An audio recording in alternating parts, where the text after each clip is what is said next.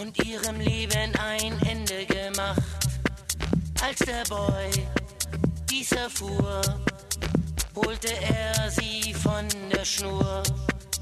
Und der Boy weinte sehr, denn sein Girl, das war nicht mehr.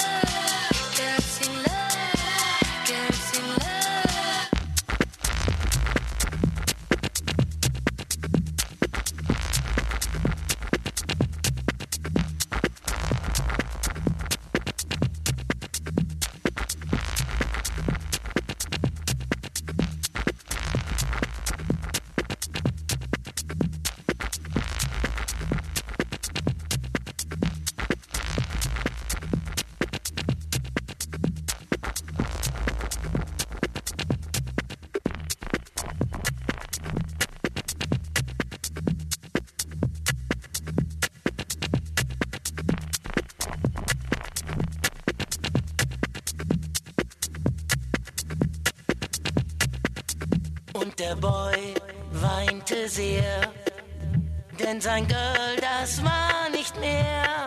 Girls in love, girls in love, girls in love, girls in love, girls in love, girls in love, girls in love, girls in love.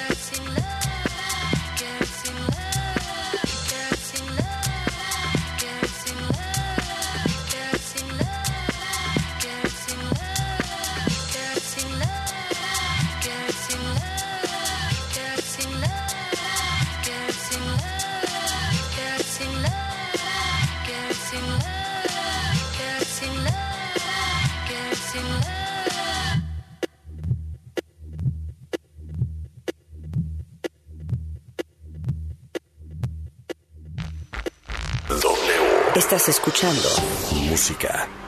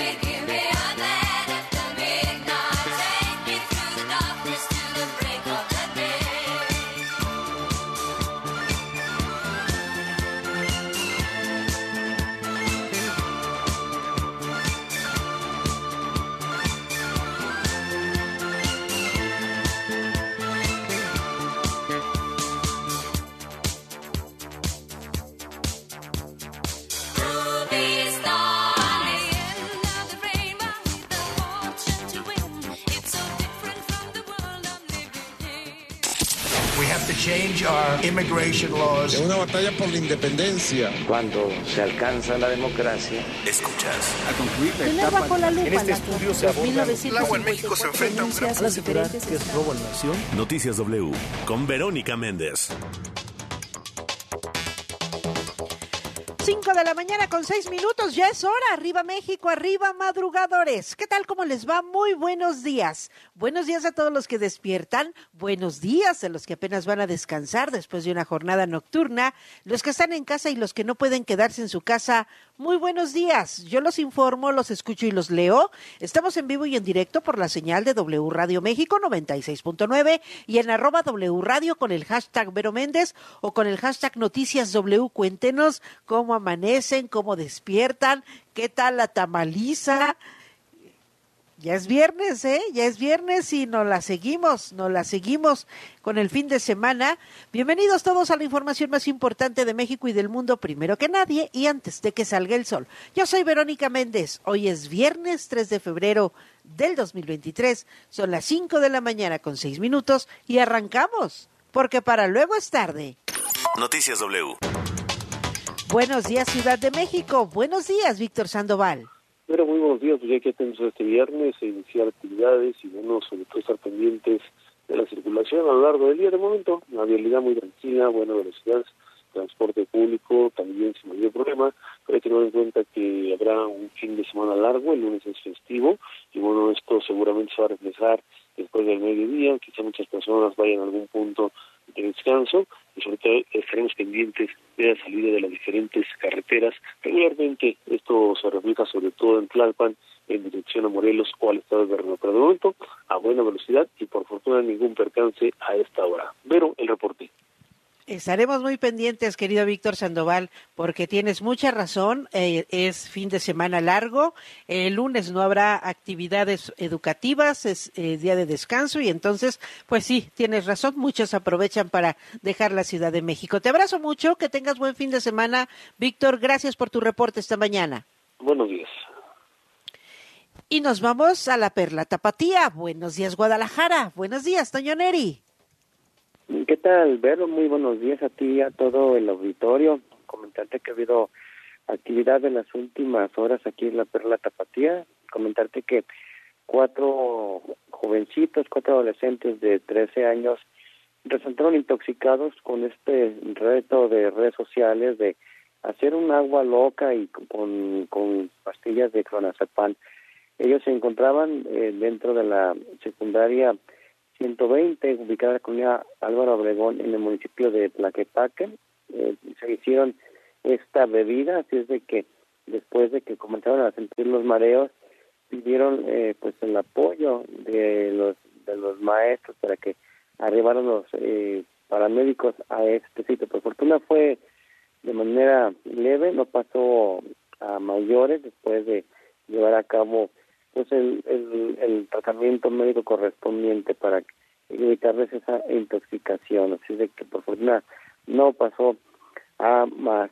Y también, eh, por otra parte, anoche se llevó a cabo una la audiencia inicial de Christopher N., ese sujeto que mantenía encerrada su pareja sentimental y después la mató junto con su suegra cuando pretendían eh, eh, presentar una denuncia en dentro de las oficinas del Ministerio Público de Poncitlán.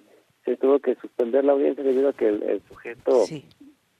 presentó complicaciones de salud, así de que el juez este, decidió suspenderla eh, y se va a reagendar lo que este sujeto ya se encuentra se encuentra bien y bueno pues eh, se llevan a cabo la, la diligencia correspondiente para que ese sujeto sea acusado formalmente por el de, de feminicidio lleve a cabo esta audiencia inicial.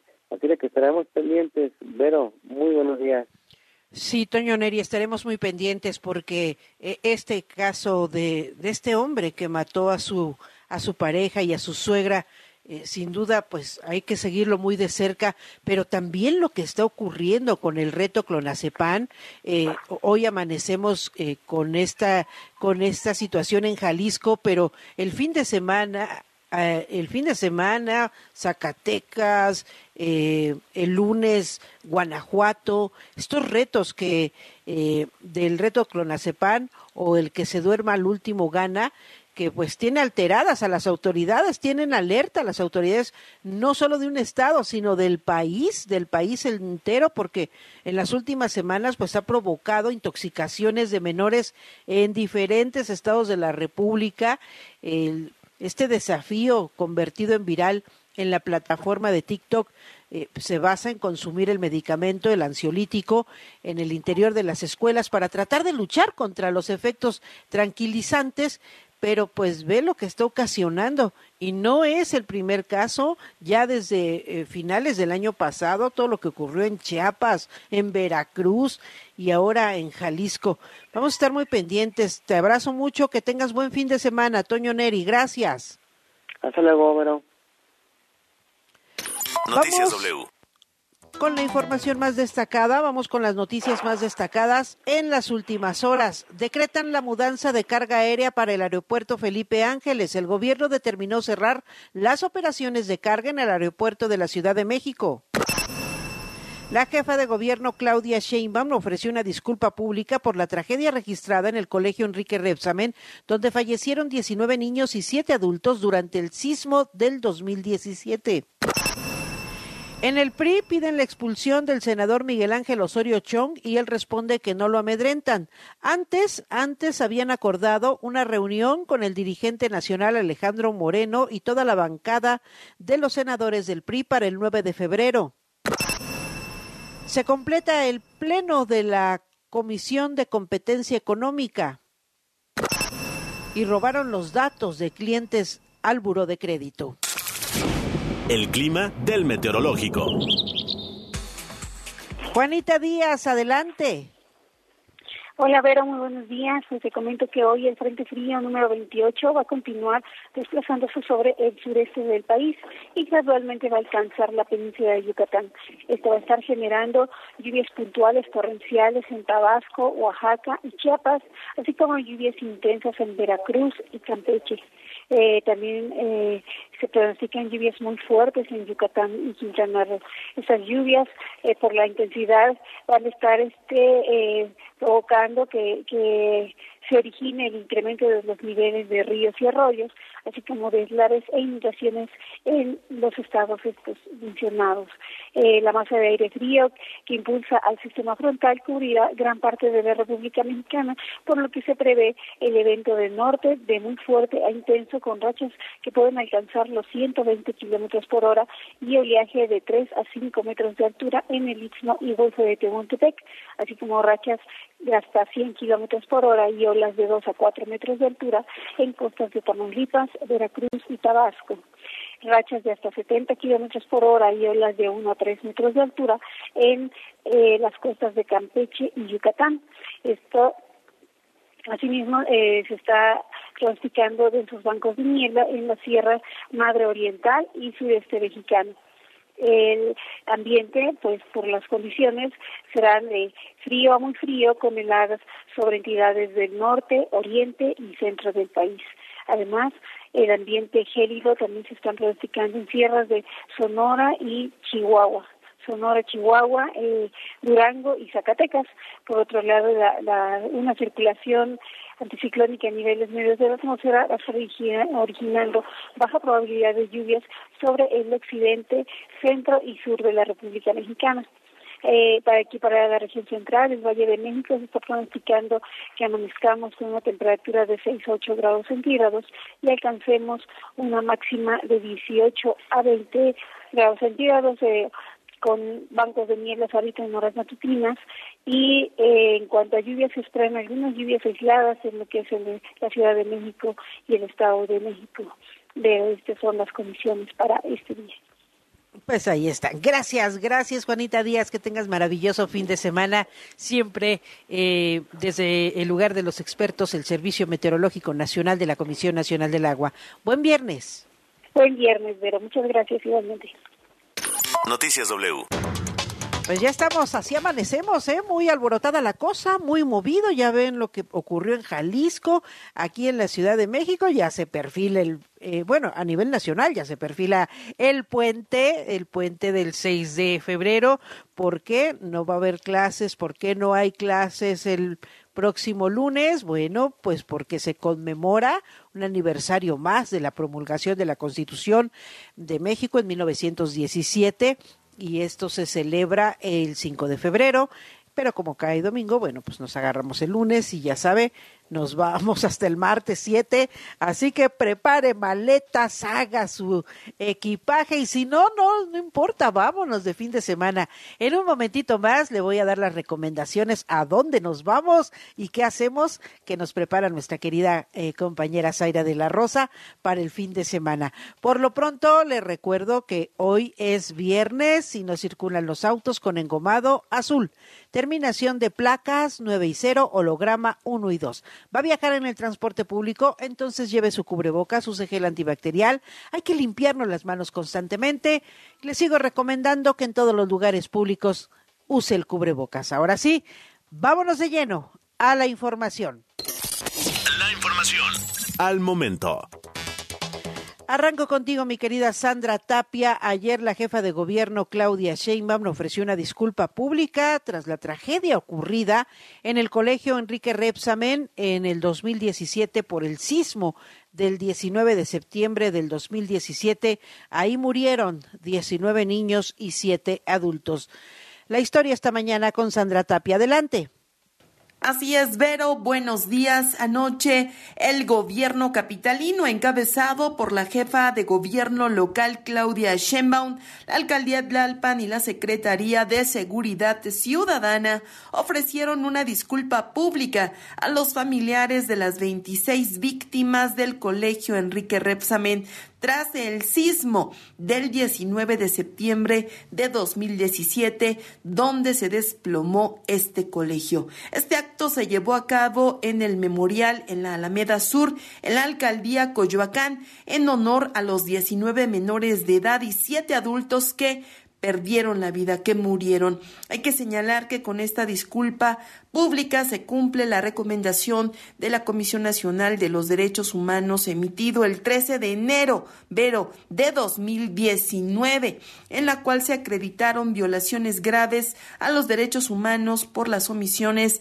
irregularidades y negligencia de las autoridades. Aunque esta disculpa pública se tenía que hacer desde noviembre del año pasado, bueno, justamente hasta este año y hasta este mes es que se da esta disculpa. En su oportunidad, Eduardo Clark, director de gobierno de la Agencia Digital de Innovación Pública, informó que se incluirá una plataforma de consulta digital misma que comenzó a operar para verificar la seguridad estructural y administrativa de los colegios públicos y privados de la Ciudad de México. La fiscal local, Ernestina Godoy, puntualizó que se logró la sentencia de Mónica García Villegas, dueña y directora de este colegio con una pena de 31 años de prisión, del director responsable de la obra Juan Mario Velarde Gámez, condenado a 70 años de prisión, y abundó que aún faltan establecer las sentencias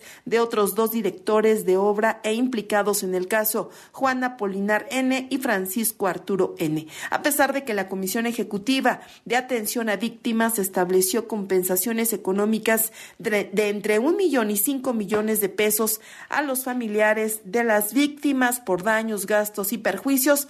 Algunos padres de familia solicitaron a la Suprema Corte de Justicia de la Nación que se revise el caso. ¿Para qué? Para que se establezca si los montos se apegan a estándares internacionales. En su oportunidad, Mónica Ortega, madre de uno de los menores de edad, evidenció, Vero, que estos hechos son el fruto de la corrupción, ya que la corrupción mata, así lo dijo. En palabras de la Comisión Nacional de los Derechos Humanos, el colapso se pudo evitar de no haberse conjugado el incumplimiento de normas por parte de particulares y la negligencia, anuencia y tolerancia de la autoridad para incumplir estas normas, ocasionando el colapso del colegio.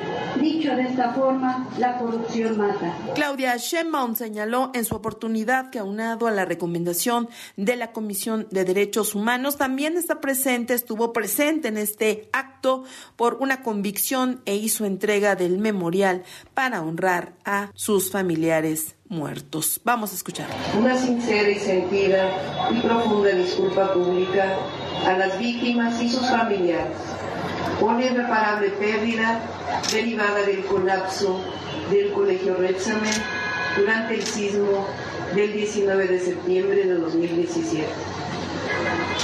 Y también hacemos entrega de este significativo memorial que ustedes eligieron y diseñaron para recordar, honrar y rendir homenaje a sus familiares y a sus seres queridos.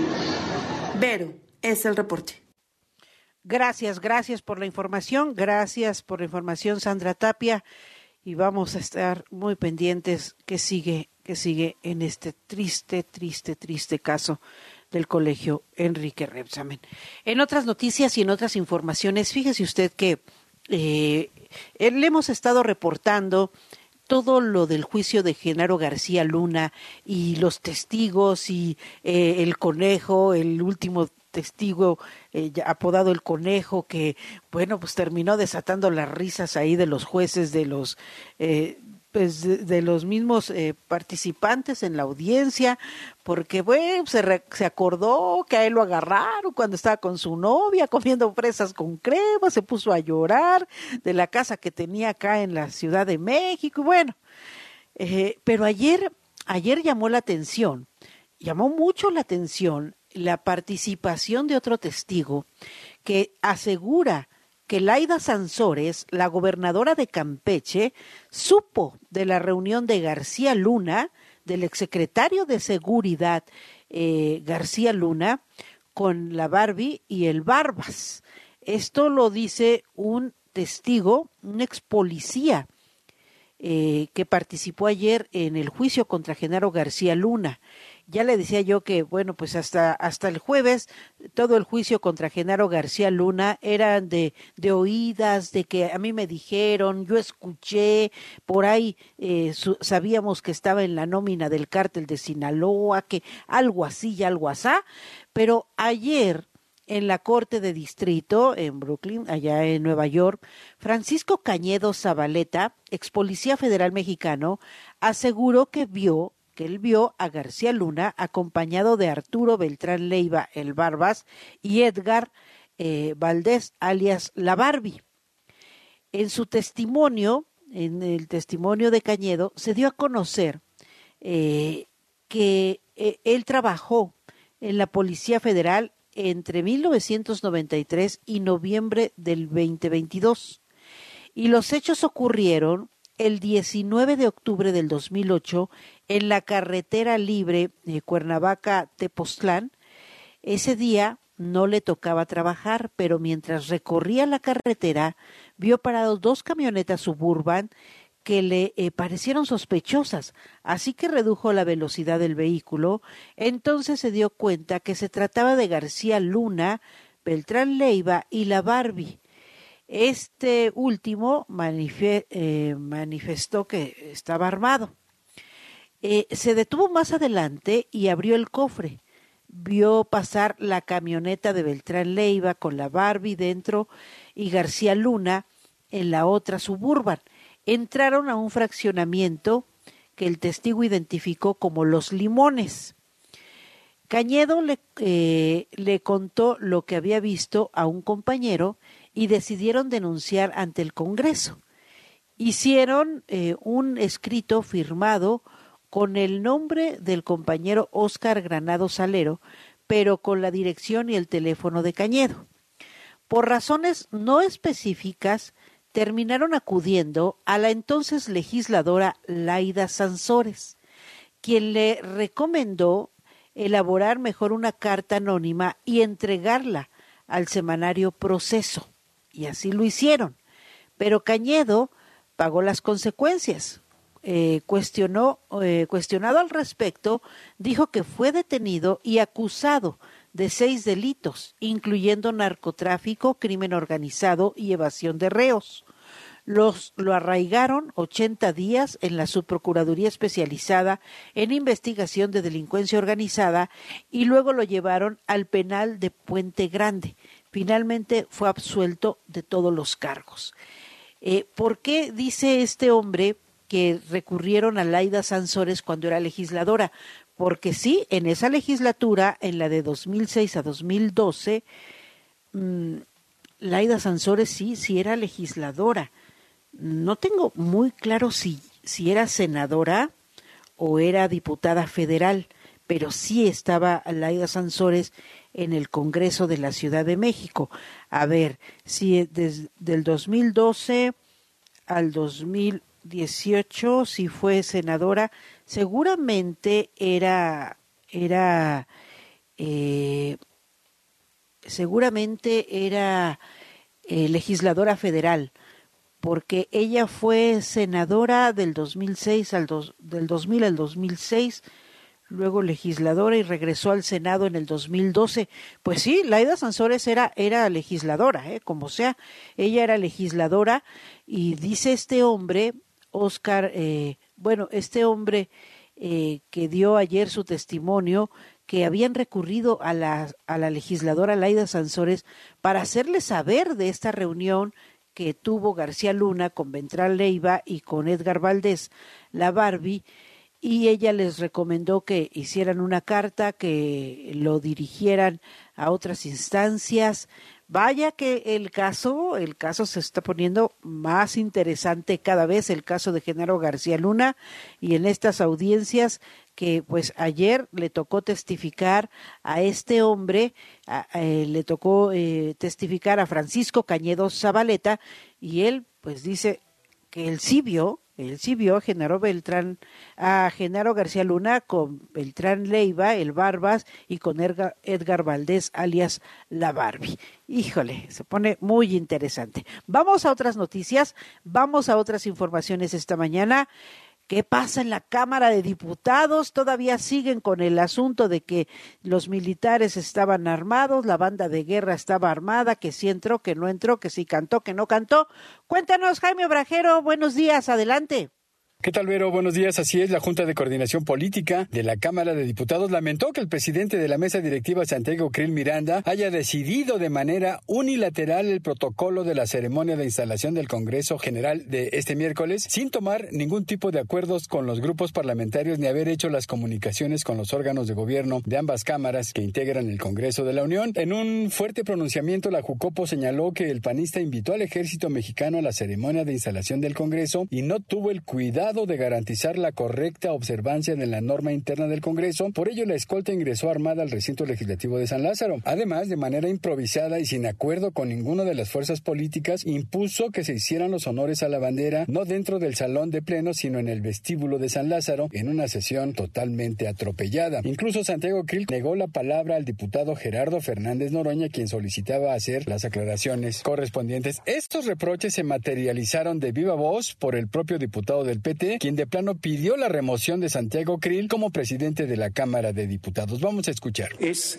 me parece, un precedente muy grave. Yo, por todas estas razones, insistiendo que no tiene ningún carácter personal, pido a este Pleno la remoción del presidente de la Cámara de Diputados.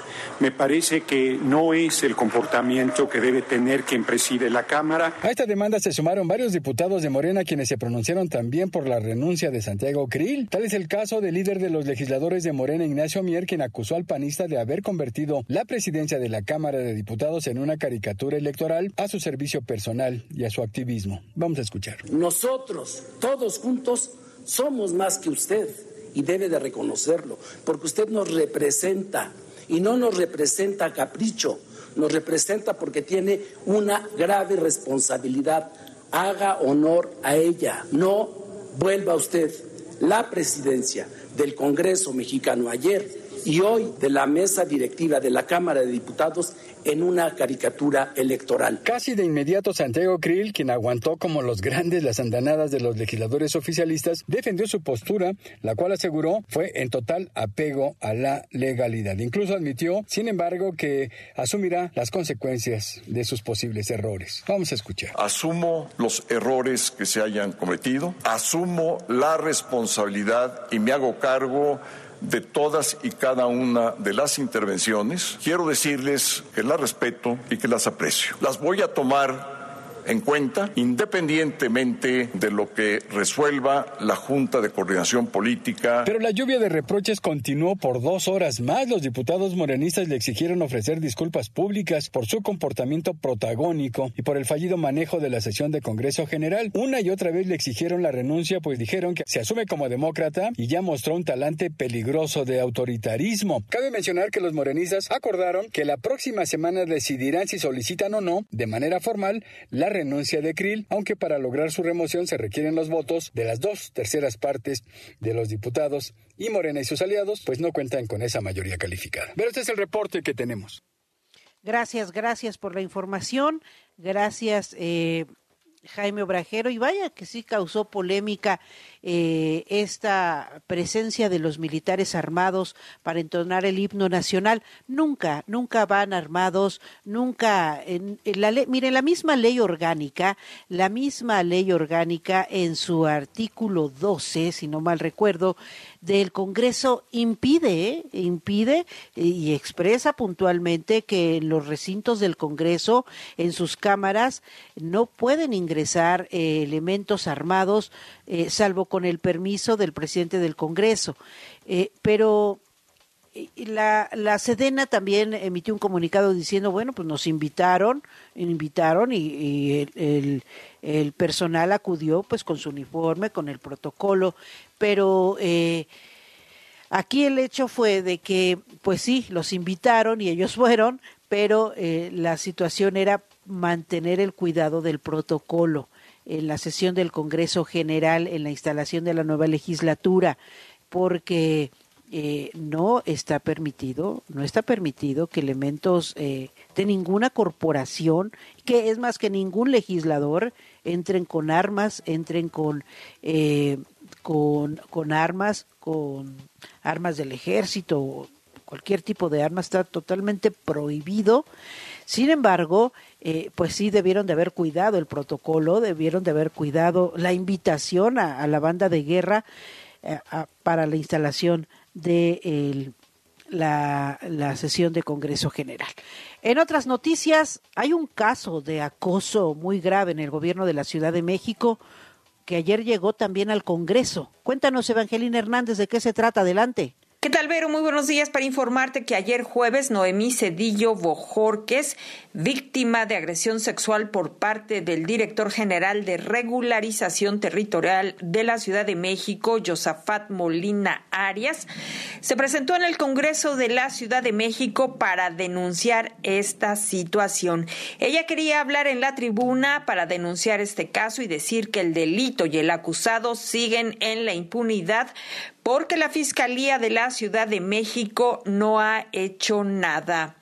Pero y es que ya han pasado seis meses de esta agresión y la Fiscalía aún no ha integrado la carpeta de investigación porque alegan que les falta el acta de nacimiento del agresor. En la Fiscalía de Delitos Sexuales, en donde su perito en psicología me detectó daño psicológico derivado de la agresión y por ende se me dio un carnet para asistir al Centro de Terapia de Apoyo a Víctimas de Delitos Sexuales y que con mi constancia en dichas terapias me canalizaron al Instituto Nacional de Psiquiatría debido a la ansiedad que esta situación me generó. No puedo dormir en las noches. Estoy angustiada, estoy molesta. Pero ella estaba muy molesta porque dice que la jefa de gobierno de la Ciudad de México dijo que en su caso y en el del consejero jurídico que también agredió a una colaboradora, dice que no los ha relevado del puesto porque no quiere cometer injusticia. Pero ella le responde que injusticia es que a seis meses no se haya integrado una carpeta de investigación y que el delito quede impune. La jefa de gobierno sale en una conferencia de prensa a decir que aún no se encuentra, que aún se encuentra en investigación mi caso y que no se han tomado medidas porque quiere, eh, no quiere cometer injusticias. ¿Injusticias? ¿En verdad no quiere cometer injusticias? Injusticia es que a seis meses de mi denuncia, mi agresor siga siendo un servidor público, siga siendo director general de regularización territorial de la Ciudad de México y que siga en una posición de poder en donde siga abusando de más jóvenes como yo. Injusticia es que a seis meses de mi denuncia la Fiscalía no logra integrar mi carpeta de investigación porque les hace falta el acta de nacimiento de mi agresor. Pero y en este sentido, el PAN de la Ciudad de México criticó a la jefa de gobierno porque dijo que aplica una persecución fast track a los opositores, pero que protege a sus funcionarios. Hasta aquí la información. Gracias, eh, Evangelina Hernández. Voy contigo, Octavio García, porque pues sí, la verdad es que sí, llegó uno al puestecito de tamales y que ya subieron. Cuéntanos, adelante. Así es, Vero, muy buenos días, un gusto saludarte. El retorno luego de dos años de la pandemia de COVID-19 del tradicional festejo mexicano del Día de la Candelaria, cuyos principales protagonistas son los tamales, se ha visto golpeado por el aumento de los precios y la inflación del maíz, pues de acuerdo con Cuauhtémoc Rivera, presidente de la Alianza Nacional de Pequeños Comerciantes, la AMPEC, el precio de estos subió durante los últimos meses entre 22 y 33%, un aumento de entre 3 y 6 pesos. Como se recordará en nuestro país, se celebra el 2 de febrero el Día de la Virgen de la Candelaria, que marca el fin de los festejos navideños. Lo anterior después de que el 6 de enero los mexicanos parten la tradicional rosca de reyes, bizcocho con rodajas de frutas cristalizadas que contiene varias figuras del niño Dios y las personas que las encuentran en su pedazo deberán invitar los tamales el 2 de febrero. Sin embargo, este año los mexicanos festejarán a la Candelaria con una inflación de 7.94% después de que el 2022 cerrara con una tasa anual de 7.82%, la más alta en lo que va del año, dijo Cuauhtémoc Rivera, presidente de la AMPEC. A todo mal, un tamal. El precio de los tamales se encareció entre un 22 y un 33%, pasando de 14 pesos a 17 pesos por tamal en el canal tradicional, 3 pesos más caro, y de 18 a 24 en las franquicias, 6 pesos más caro. Y de 15 a 19 en los supermercados, 4 pesos más caro. Cerramos el mes de enero con una inflación a la alza de 8% y una inflación alimentaria de dos dígitos, por encima del 10% y con un PASIC 3 que no logra aterrizar en el mercado. Lo anterior a pesar de que los índices de precios de los alimentos se mantuvieron consistentemente por encima de la inflación general, aunque los tamales tradicionales no suelen pasar de los 15 pesos, según Cuauhtémoc Rivera, presidente de la AMPEC, instó a los consumidores a no menospreciar este producto, pues no por ser un alimento tradicional popular debe ser barato, ya que en su elaboración intervienen muchos insumos. Hasta aquí mi reporte, Vero, y espero que si te salió el niño Dios en la rosca, no te hayas hecho idem y hayas cumplido con la tradición. Yo por lo pronto nada más me comí seis tamalitos porque estoy a dieta. Que tengas un excelente fin de semana. Canijo, Octavio, nada más seis tamalitos, bárbaro, qué atrevido. Bueno, Esperamos que hoy los bajemos haciendo un poco de ejercicio, caminando, estirándonos con la actividad deportiva. Gracias, Octavio, gracias por la información esta mañana. Pues sí, nos subieron, nos subieron de precio y nos subieron de peso, pero qué deliciosos son los tamales, la verdad, son deliciosísimos. Vámonos con Luis Diego Rodríguez porque hoy nos presenta su cápsula de balón y pie. Muy buenos días, Vero Méndez. Muy buenos días a todo el auditorio W Radio. Balón y Pie saben que el Arsenal de Inglaterra y el Paris Saint-Germain son dos de los clubes más populares del mundo, pues cuentan en sus filas con los mejores futbolistas del planeta como Messi, Gabriel Jesús, Neymar o Bukayo Saka. La exposición global de estos clubes genera que cientos de patrocinios se interesen para soltar millonadas de dinero con tal de aparecer en el jersey del equipo. Pero existe un patrocinador en común en ambas camisetas que llama bastante la atención. Tal vez nadie lo había notado, pero en la camiseta de los Gunners y de los parisinos aparece el mensaje Visita Ruanda. Lo increíble del caso es que Ruanda es una de las naciones más pobres del mundo y nadie entiende cómo carajos ha conseguido una de las naciones más pobres del mundo colarse en la equipación del jugador más codiciado del planeta como lo es Messi. La relación que existe entre Ruanda y el Paris Saint Germain poco tiene que ver con el fútbol o con París. Es una muestra de la relación geopolítica que hoy existe entre Ruanda y Qatar, a través de las buenas relaciones entre la familia real qatarí, dueña del Paris Saint-Germain, y Kagme, primer ministro de la nación africana desde hace más de 21 años. Esta relación entre FIFA, dueños del Paris Saint-Germain, y Ruanda se remonta a un evento donde Kagme descubrió una estatua que se trató de una mano abierta que simbolizaba la lucha contra la corrupción. La obra se llevó los aplausos de todo el público. Era una donación del jeque Al Thani, emir de Qatar y dueño del Paris Saint-Germain. En esa ceremonia también asistió un tal Gianni Infantino, presidente de la FIFA. Desde que la familia Al Thani logró la designación de Qatar como país sede del Mundial 2022, los vínculos entre Zurich y Doha están a la orden del día. Además, FIFA realizó un claro guiño a este país africano cuando decidió mudar su oficina para África del Este, desde Etiopía hasta Ruanda, y amarraron varios acuerdos comerciales. Detrás de todo, los intereses van más allá de la pelota.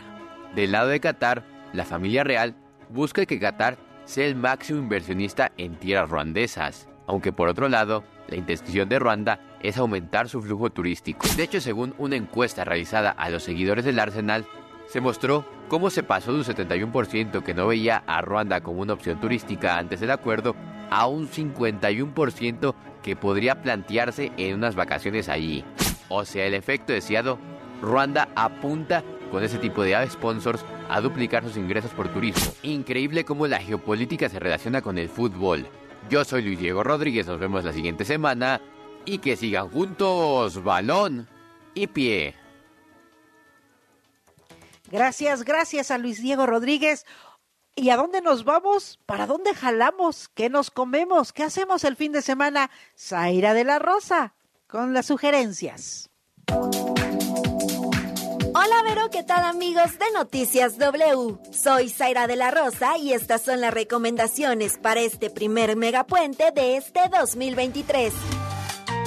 Si tienes ganas de salir por unos días o simplemente hacer un viajecito de ida y vuelta, Tepoztlán es tu mejor opción. Ubicado en el estado de Morelos y a poco más de una hora de la Ciudad de México, podrás encontrar un pueblo mágico con hermosos paisajes, comida deliciosa como los famosos itacates y refrescantes bebidas de todo tipo. En Tepoztlán también podrás practicar el ecoturismo y poner a prueba tu condición física al subir el famoso Cerro del Teposteco y descubrir al llegar a la cima de la pirámide dedicada al dios del pulque. Por si fuera poco, también podrás conocer la historia del lugar al visitar la parroquia y el exconvento de la Natividad, así como el Museo de Arte Prehispánico Carlos Pellicer. ¿Ya conoces el Museo del Ajolote? El bosque de Chapultepec ahora tiene un espacio dedicado a la preservación de esta especie en peligro de extinción. En este centro de conservación del ajolote habitan alrededor de 100 ejemplares y cuenta con cuatro laboratorios para el estudio y la reproducción de esta especie. El Amphibium cuenta con exposiciones y talleres educativos dirigidos a los visitantes más pequeños. El Museo del Ajolote y Centro de Conservación de Anfibios se encuentra dentro del zoológico de Chapultepec, en lo que era la vieja casona de los elefantes. Tiene un horario de 10 de la mañana a 3.30 de la tarde y la entrada es gratuita. Y si de abrir el apetito se trata, no te podrá resistir a Tecotitlán, la feria del taco más sabrosa del Estado de México. Este evento gastronómico reunirá a los mejores exponentes de los tacos al pastor, suadero, campechano, tripe y bistec, entre otras especialidades. El Tacotitlán se llevará a cabo este 4 y 5 de febrero en el Parque de las Esculturas en Cuautitlán, Izcalli. La entrada es libre. Y como cada año en el mes de febrero, la tradicional Feria de la Alegría y el Olivo llega a endulzar el paladar de todos sus visitantes en la alcaldía Xochimilco. En esta edición número 50 podrás encontrar más de medio centenar de productos elaborados artesanalmente a base de amaranto y podrás disfrutar de espectáculos culturales y artísticos, así como de actividades gastronómicas. La Feria de la Alegría y el Olivo es gratis y se realizará del 4 al 19 de febrero en la Plaza Quirino Mendoza y Cortés en el pueblo de Santiago Tulyahualco. Hasta aquí las recomendaciones para este megapuente. Soy Zaira de la Rosa y se quedan escuchando Noticias W con Vero Méndez. La información al momento. La opinión. Las voces. El entretenimiento. La sociedad. Y el estilo de vida. El deporte. La música. W. W Radio. Este domingo tenemos cita en CEU al mediodía. Pumas contra Atlas. Domingo, 5 de febrero, 12 del día. W Radio, wradio.com.mx y nuestras aplicaciones. En W somos la voz del fútbol. La información al momento. La opinión. Las voces. El entretenimiento. La sociedad. Y el estilo de vida. El deporte. La música. W. W Radio. Noticias W.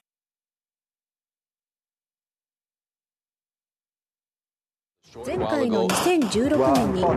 hay una sensación que tú la puedes tener aquí, no hay por hoy, evidentemente. ¿no? Mirada global.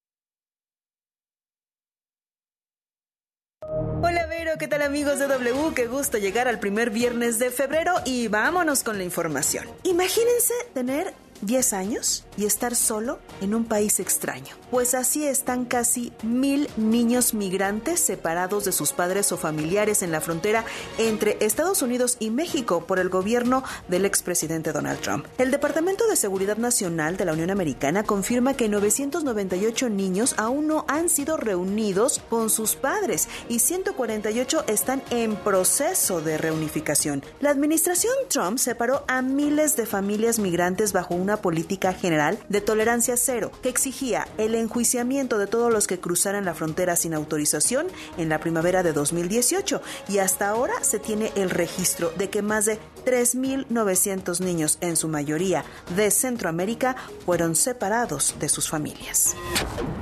Es momento de viajar a Perú, donde la presidenta Dina Boluarte presentó un nuevo proyecto de ley para adelantar las elecciones al 2023 en un intento de calmar las protestas que han sacudido al país, ya que el fragmentado Congreso no ha conseguido llegar a un acuerdo tras semanas de luchas políticas. El proyecto de ley propone celebrar elecciones parlamentarias y presidenciales en octubre de este año y que las personas electas asuman el poder a finales de diciembre. Los cargos electos tendrían un mandato de cinco años, es decir, hasta julio de 2028. El país andino lleva ocho semanas de protestas antigubernamentales con 48 muertos en enfrentamientos entre manifestantes y fuerzas de seguridad. Los peores disturbios han tenido lugar en regiones del sur del país, donde, por cierto, abunda el cobre. Hablemos de dinero, de papel moneda, porque Argentina emitirá un nuevo billete de 2 mil pesos ante la queja de bancos y empresas por las dificultades que genera la inflación para el manejo de grandes sumas de dinero en efectivo. Y es que en 2022 el país sudamericano tuvo una inflación de casi 95%, el mayor registro anual desde hace 30 años. El billete, que duplicará en valor al de mayor denominación existente hasta el momento, se imprimirá en conmemoración al desarrollo de la ciencia y de la medicina en la Argentina. Y los que ya no quieren a los monarcas británicos son los australianos, por lo menos no en sus billetes. Y es que el Banco Central de Australia informó que su nuevo billete de 5 dólares aparecerá un diseño indígena en lugar de la imagen del rey Carlos III. Anteriormente, en este billete aparecía el rostro de la reina Isabel. Los opositores a la medida afirman que el movimiento tiene motivaciones políticas, pero se tiene previsto que la imagen del rey Carlos siga apareciendo en las monedas, pues es el jefe de Estado de Australia, aunque en la actualidad, pues ese papel es mayormente simbólico. Al igual que muchas antiguas colonias británicas, Australia debate hasta qué grado deben conservar vínculos constitucionales con Gran Bretaña. Y hasta aquí por hoy. Gracias. Muy buen fin de semana. Hoy comenzamos con el deseo de estar a la altura del auditorio y que están atentas a los acontecimientos mundiales y locales y deseosas de una información completa y oportuna. Y luchó contra la injusticia. Es momento de... Apúntele bien. ¡Viaje Sónico!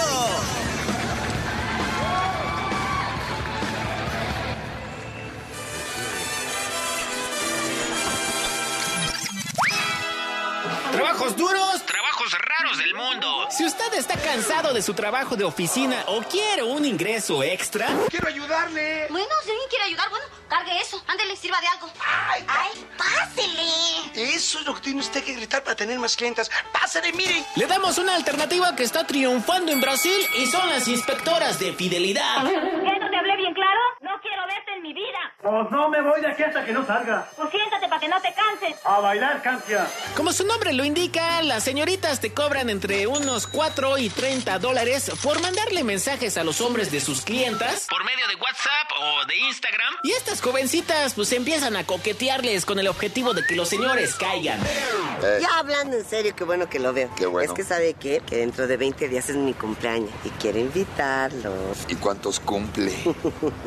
Diez menos que su mamá. ¿Qué pasó? ¿Cómo que no? No, es fácil, es fácil. Se dice que este negocio se pudo haber iniciado con una tal Nicole, ya que hace tiempo una chica le pidió de favor si podía coquetearle a su marido y pues ella aceptó. La chava se puso en contacto con el jovenazo, así de que galán, ¿a dónde va por el pan? Y bueno, esta conversación le tomó captura de pantalla, se la mandó a la otra chica y con ello se dieron cuenta que el señor pues le estaba poniendo el cuerno. Gracias a este favor, le pagó con una lana. Obviamente a Nicole se le hizo buen negocio, así que siguió con este trabajo y actualmente gana entre 800 y 1000 dólares por servicio. Ay, me está engañando, ay, me está engañando.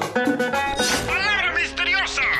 De la biblioteca curiosa. A ver, a ver, a ver. ¿Cómo se le llama al camino de luz que deja la luna al reflejarse en el agua? Si quieres saber la respuesta, sígueme en Instagram.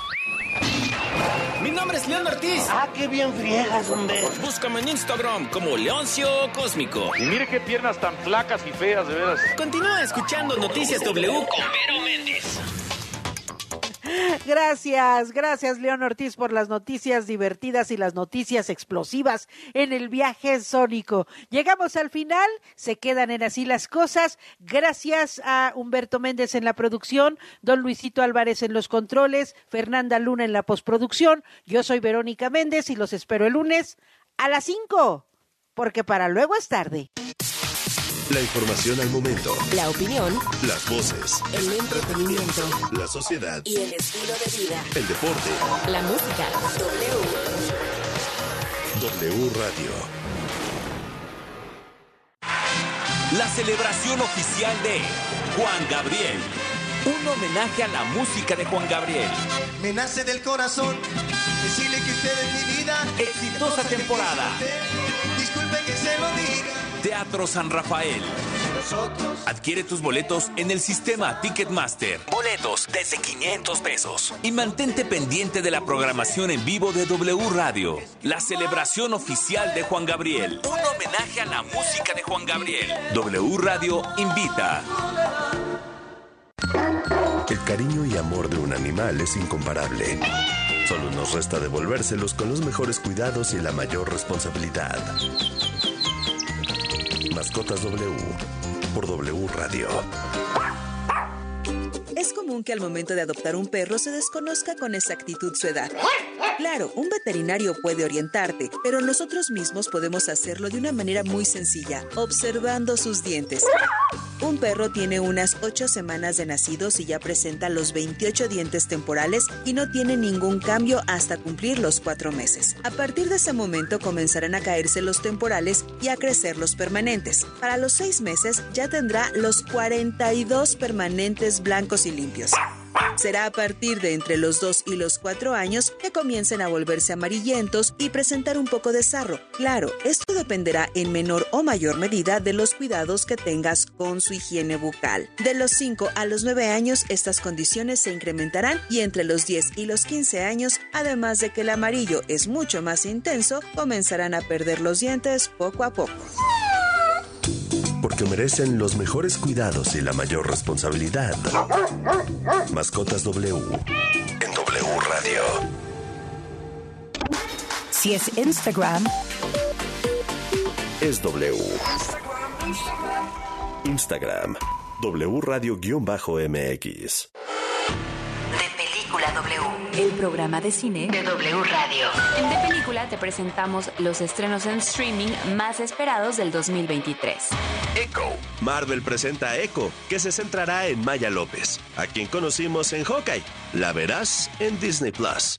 Ahsoka. Con Rosario Dawson como protagonista, la Jedi alienígena entrenada por Anakin fue presentada en The Mandalorian. Próximamente la verás en Disney Plus. Invasión secreta. Una producción en la que Disney Plus ha puesto muchísimo dinero. Los Scrolls se han infiltrado en nuestra sociedad para garantizar su victoria. Una historia que ya ha sido contada. Ironheart. Ya viste a Riri Williams en Pantera Negra 2. La chica prodigiosa tendrá su propia historia en Disney Plus con Dominic Thorne. De película W. Con Gavica. Y Leo Luna. De película. Viernes, 8 de la noche. Sábado, 2 de la tarde. El programa de cine de W Radio. De película W. El primer Super Bowl se llevó a cabo en 1967 con un encuentro entre Green Bay y los jefes de Kansas City, ganando los empacadores con un marcador de 35 a 10. Por lo mismo, el primer MVP fue el quarterback Bart Starr. Este juego se llevó a cabo en el Memorial Coliseum de Los Ángeles y desde entonces captó una gran audiencia en televisión, pues se calcula que lo vieron 60 millones de personas. Es verdad que los artistas y grupos que se presentan en el medio tiempo del Super Bowl no reciben ningún pago. La NFL solo pone el dinero para los costos de producción. Aquí se aplican las de te pago con exposición. W Deportes trae para ti el Super Bowl. 12 de febrero, 5 de la tarde. En W somos la voz de la NFL.